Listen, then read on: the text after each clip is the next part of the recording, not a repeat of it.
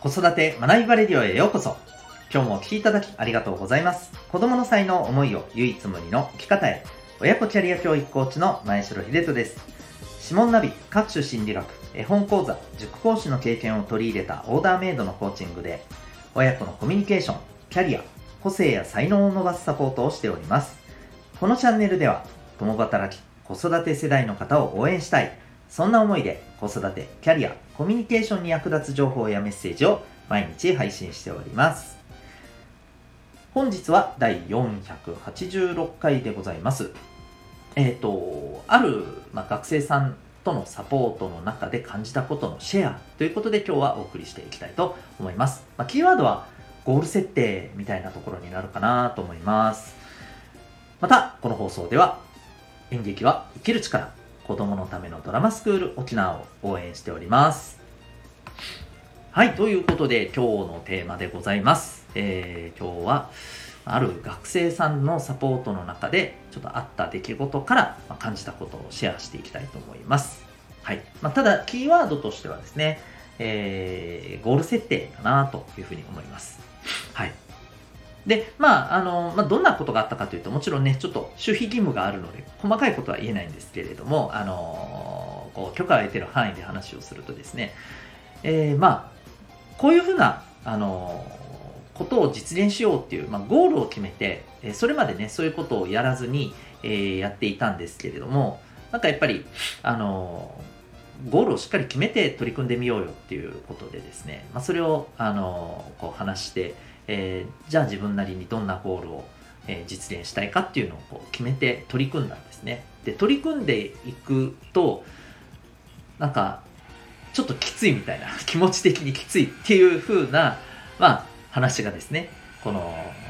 学生さんから出てきたんですね。で、その時に、うん、なんか、これやらない方がいいんじゃないっていう、まあ、あの、そんな話も出てきたんですよ。つまり、えー、ゴールを決めない方がいいんじゃないかと。ゴールを決めることで、えー、ちょっときついって感じると。うん。そんな話が出てきたんですね。で、その時に、まあ、ちょっと思ったことなんですけれども、今、なんかゴールって決めた方がいい。ゴールを設定して、目標を設定して、えー、それに向けて、やっぱこう行動したり取り組んでいくことが大事である。っていう考え方と、いや、あのそういうの決めない方がいいと。決めることで視野が狭くなるとか、うん、あのむしろそれでね、えー、大事なことが逆に見逃されてしまうとかね。まあいろいろあのあるんですけれどもそういう意見もあるじゃないですか。いろいろあるんですけど、えー、まあ、これについてねちょっと今日話していきたいなというふうに思います。でまあ最初に結論言っちゃうとですね特にやっぱりこうあの学生さんに対して子供たちに対してはですね僕はやっぱりゴール設定目標ちゃんとあった方がいいと思っています。まあもちろん、えー、目指したくもないゴールを決めるのは良くないと思います、うん、だからあの本当に自分が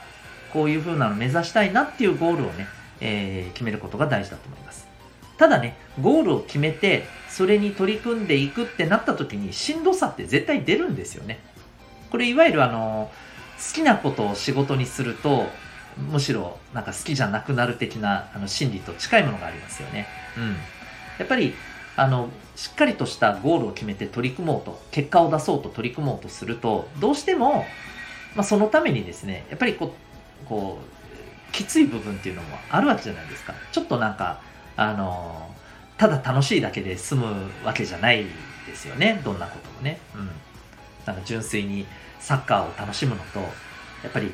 ね試合に勝って優勝するっていう、えー、ゴールを目指してやるのとでは全然変わってくるわけじゃないですか、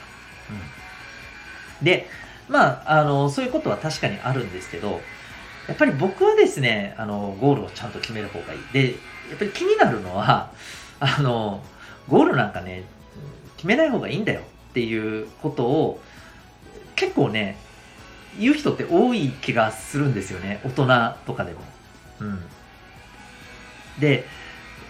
なんかそこって僕はちょっと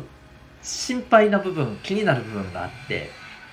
えっ、ー、となんか本当にゴールを決めずにただただ目の前の楽しいことに、えー、ねそれだけを追うのってやっぱり僕は最終的にはですね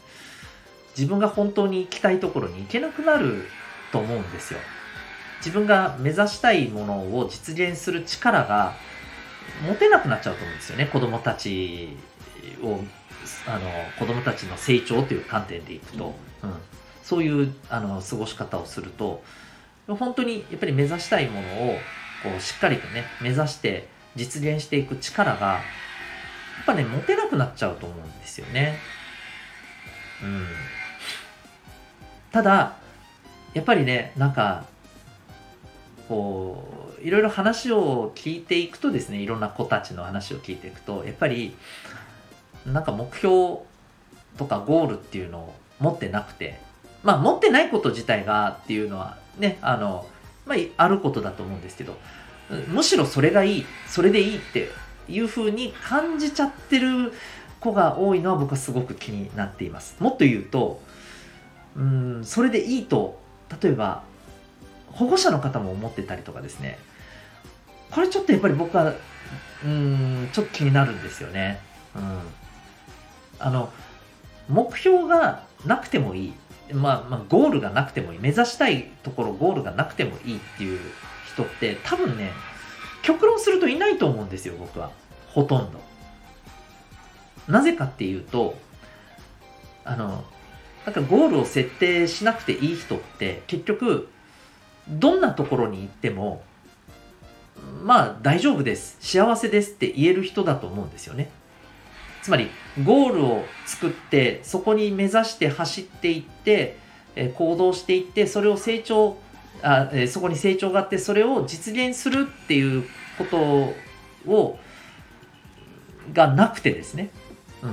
うん、気がついたら本当になんかこんなところに来てしまったみたいなところに行ってもそれでもいやこれはこれで楽しいですって言えちゃえる人だと思うんですよ。ゴールがなくてもいい目標がなくてもいいっていうのは、うん、なんか分かりますかね？あの自分のこの目指したいゴールがなくてもいいっていうのはじゃあどんな状態でもいいっていう話じゃないですかどんな状態になろうが、うん、どんなことになろうが自分のねあの極端な話人生がどんなことになろうがいや別にそれはそれであの大丈夫受け入れて楽しくハッピーにえ、暮らしていけますっていう人だったらそれでいいと思うんですよ。でもそんな人いますか？って思うんですよね。そんな人って、それこそ、じゃあこれまでの生きてきた中で、不平不満を思ったことないんですか？って話ですよね、極端な話。自分の置かれた環境とか、境遇とかに対して、ああ、こうなったらいいのにな、嫌だな、なんて、一度も思わなかったのかって話ですよ極。極論かもしれませんけど。絶対いないと思うんですよね。でそれってやっぱりこうなりたいなっていうゴールがあるっていうことの表れじゃないですか大事なのはそういうところを見ずにですねずっとやっぱりただただ文句は言う。だけどじゃあゴールをじゃあそこに目指していこうってなったら、うん、それはしんどいやりたくないっていう。これって一番もうね良くないパターンですよね。一番なんかうんね本当にあの自分の望みたい人生を実践できるのっていうやっぱことになっちゃうわけじゃないですか。やっぱり僕は絶対に、えー、そんなね子供たちにそんな生き方をしては欲しくないですし、うん、自分でやっぱり望んだあの人生を作っていくそこに向かって進んでいけるようなねやっぱ力を持った人になってほしいなと思いますので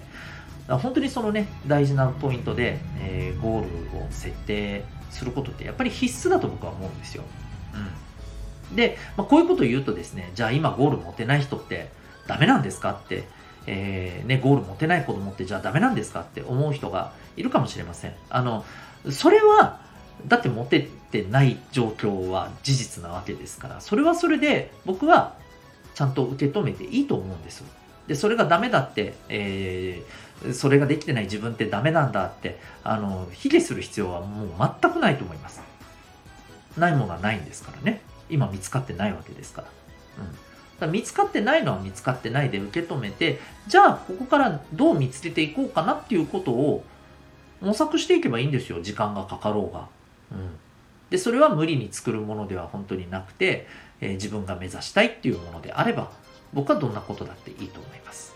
で、それを目指していく中で学びがあり、成長があり、えー、その学びと成長で培ったものは他のものでも活かされていくと思うんですね。うん。ですので、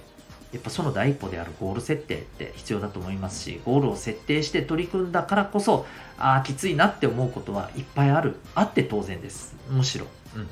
えー、それも含めてね、えー、やっぱりこう目指したいものを実現して、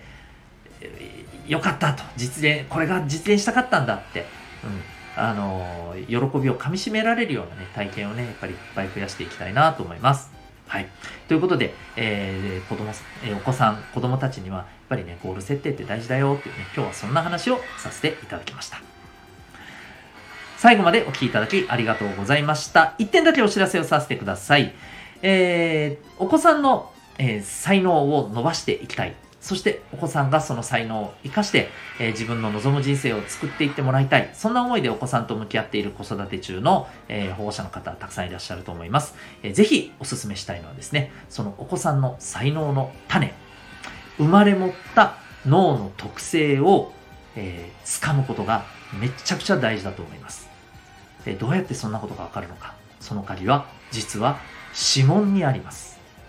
指紋は脳とつながっていて、そしてこれは占いではなく、え科学的なアプローチでもって、え脳の特性を知るメソッドでございます。それが指紋ナビ、指紋を、え分析することでね、人生のナビゲーターを得られるというね、メソッドでございます。えー、指紋の分析に興味がある方、えー、毎週、えー、週1回ですね、はい、えー、少人数で、えー、指紋のセミナーを実施しております。詳しくは、ウェブサイトへのリンク貼ってますので、ご覧になってみてください。えー、全国どこからでも受講可能でございます。もちろん、あの、対面の受講もね、えー、可能ですし、えー、ハイブリッドで、えー、少人数ですよね、やることも可能でございます。ぜひぜひ、えー、興味ある方はウェブサイトへのリンクからご覧になってみてください。